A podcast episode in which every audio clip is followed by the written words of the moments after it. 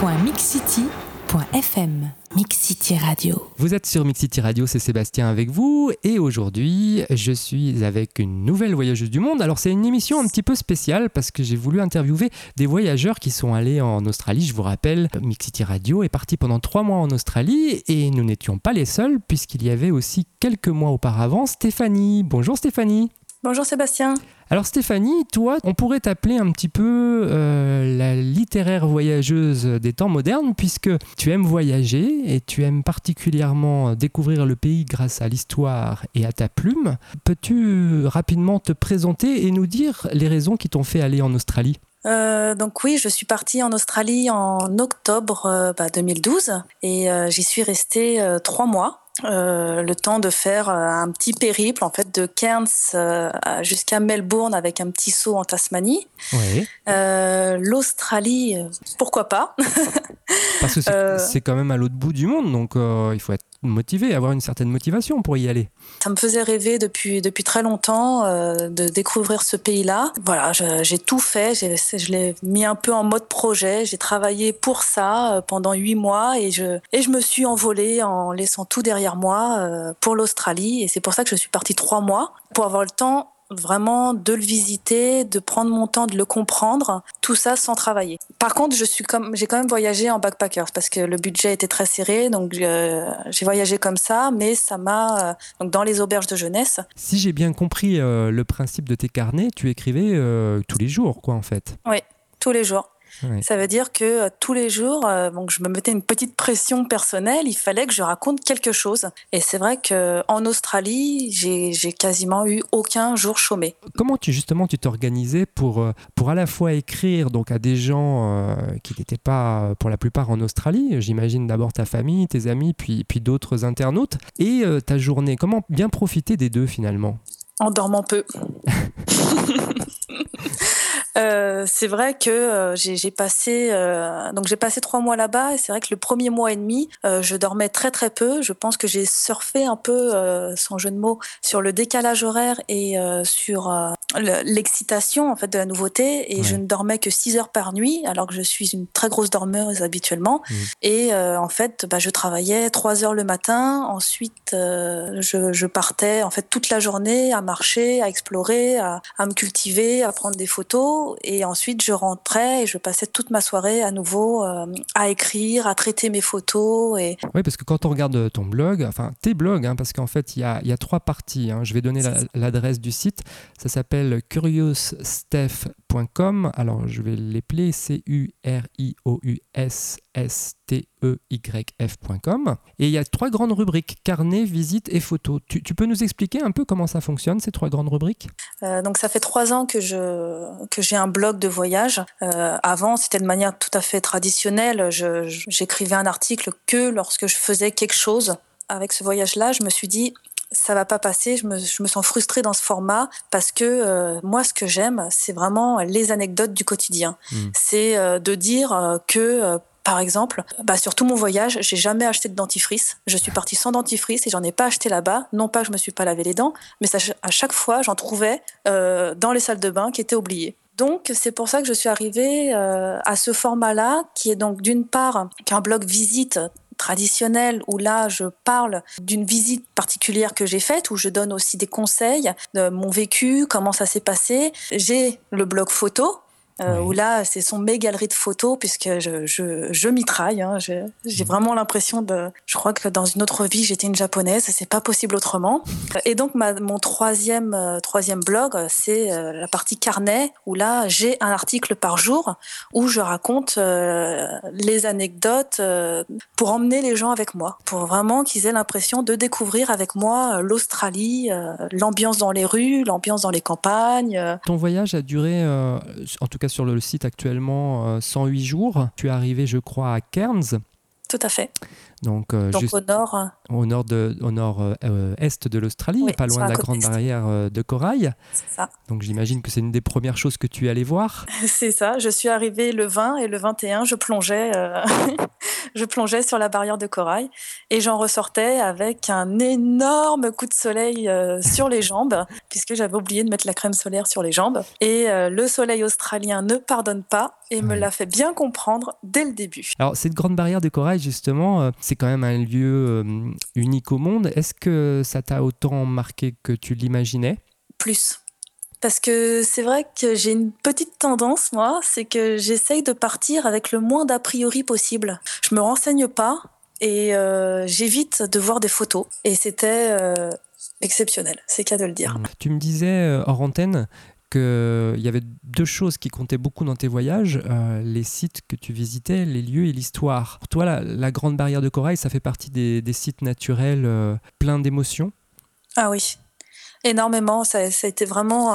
euh, bon, même si je veux pas me renseigner avant de partir, il n'empêche que je, je connaissais quand même la grande barrière de corail. Et là, par contre, ça a été mon, mon œil euh, artistique, mon œil de photographe qui a été euh, ébloui, même si je n'ai pas pu prendre de photos puisque je n'avais pas un, un appareil qui allait dans l'eau. Mais j'ai été, mais. euh, ébloui par la, palette de couleurs des, coraux, les formes aussi, c'était incroyable.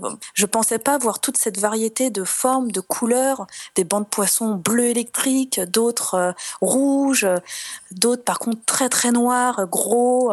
Quand j'ai enfin vu une, une tortue de mer, alors là,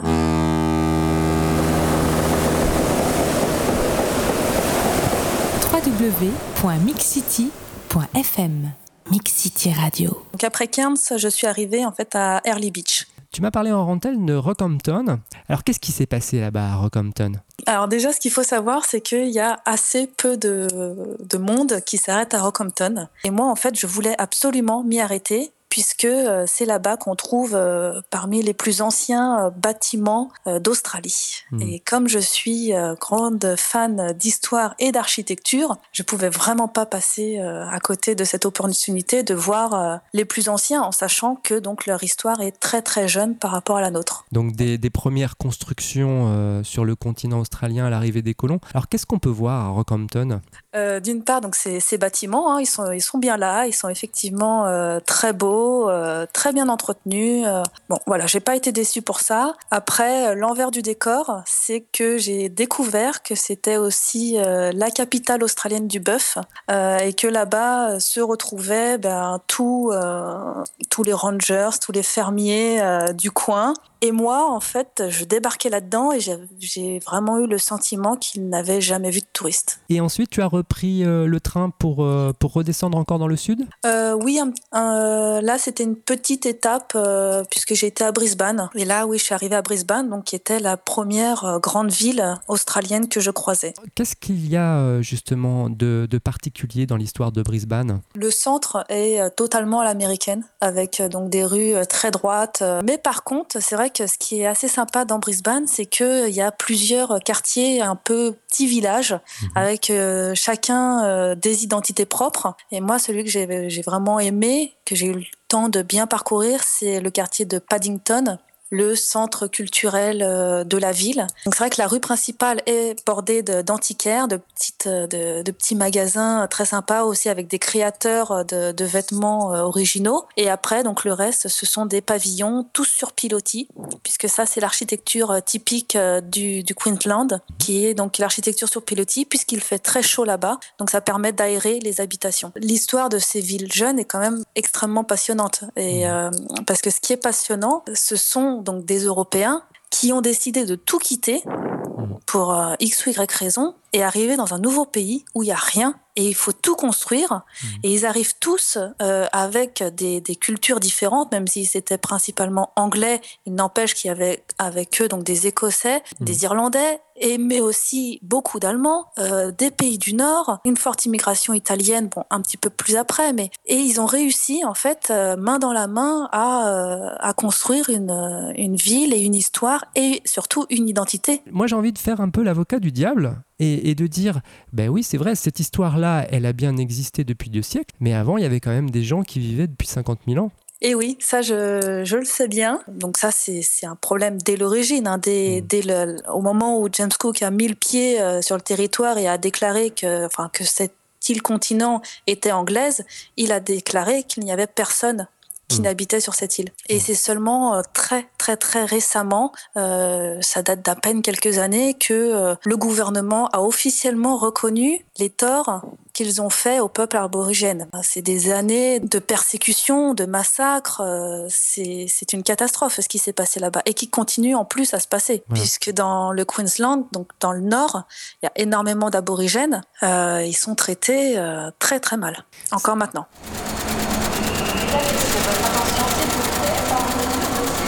www.mixcity.fm Mix City Radio. Et donc, après Brisbane, tu, tu es redescendu, euh, j'imagine, vers Sydney? Oui, alors là d'une traite. Toi qui voulais pas euh, atterrir directement euh, à Sydney, quelle a été euh, ton impression quand tu es arrivé dans la ville? Waouh, waouh, waouh. J'ai euh, totalement euh, ce paradoxe. J'adore les paysages, j'adore euh, la nature, euh, je suis une grande fan de ça, mais en même temps, j'adore aussi euh, les centres urbains, les gratte-ciel, la, la vie trépidante des, des centres-villes. euh, Évidemment, il y a les deux monuments les plus importants de Sydney que tout le monde euh, presque connaît, l'Opéra et Harbour Bridge. Est-ce qu'il y a d'autres lieux qui t'ont vraiment marqué dans Sydney Alors, ce qu'il faut dire, c'est que donc je suis restée un mois euh, à Sydney. Donc, ça a été vraiment une volonté pour moi de découvrir euh, en, en détail cette ville. Euh, tout le monde va à Bondi, donc Bondi Beach, qui est l'une des des plages les plus connues. Par contre, c'est vrai que The Rocks, j'ai été un petit peu, euh, un petit peu déçue parce que euh, parce que c'est vrai qu'il reste plus plus grand chose de, de la grande époque entre guillemets. Alors justement, Sydney est une ville euh, très touristique. Euh, Oui. Est-ce que ça t'a pas agacé justement de voir autant de touristes par exemple sur le port? Si, mais, euh, mais justement, euh, j'ai essayé d'y être peu et d'aller voir euh, autre chose. Et, par exemple, euh, je peux vous parler du quartier de Glebe Ouais. ou de Balmain ou, ou de Newtown, qui, qui sont des quartiers très, très paisibles, où on voit des choses originales, Allez, je vais poser une question assez difficile, mais si tu devais résumer Sydney en trois mots, multifacettes. Parce que euh, parce qu'il y a tout à Sydney. Il y a vraiment, mais on peut tout faire là-bas. Multiculturel aussi. Hmm. Parce que euh, j'ai un petit peu plus fréquenté, c'est vrai, le, quand même le centre. Et là, j'étais dans Chinatown et j'avais l'impression euh, d'être là-bas. Le troisième, ça va être juste énorme. énorme parce que je j'ai même pas réussi à aller jusqu'au bout de la ville, alors que j'ai quand même euh, fait euh, presque deux heures de bus. Et je crois avoir compris euh, ensuite que tu as pris un avion pour euh, partir sur euh, une île que finalement euh, des gens connaissent, mais pas tous. Euh, la Tasmanie, c'est ça? Oui, tout à fait. Alors c'est vrai que donc je suis arrivée donc à Hobart, qui est, qui est la capitale de, de la Tasmanie, et en fait j'ai eu l'impression d'être dans un petit village. Et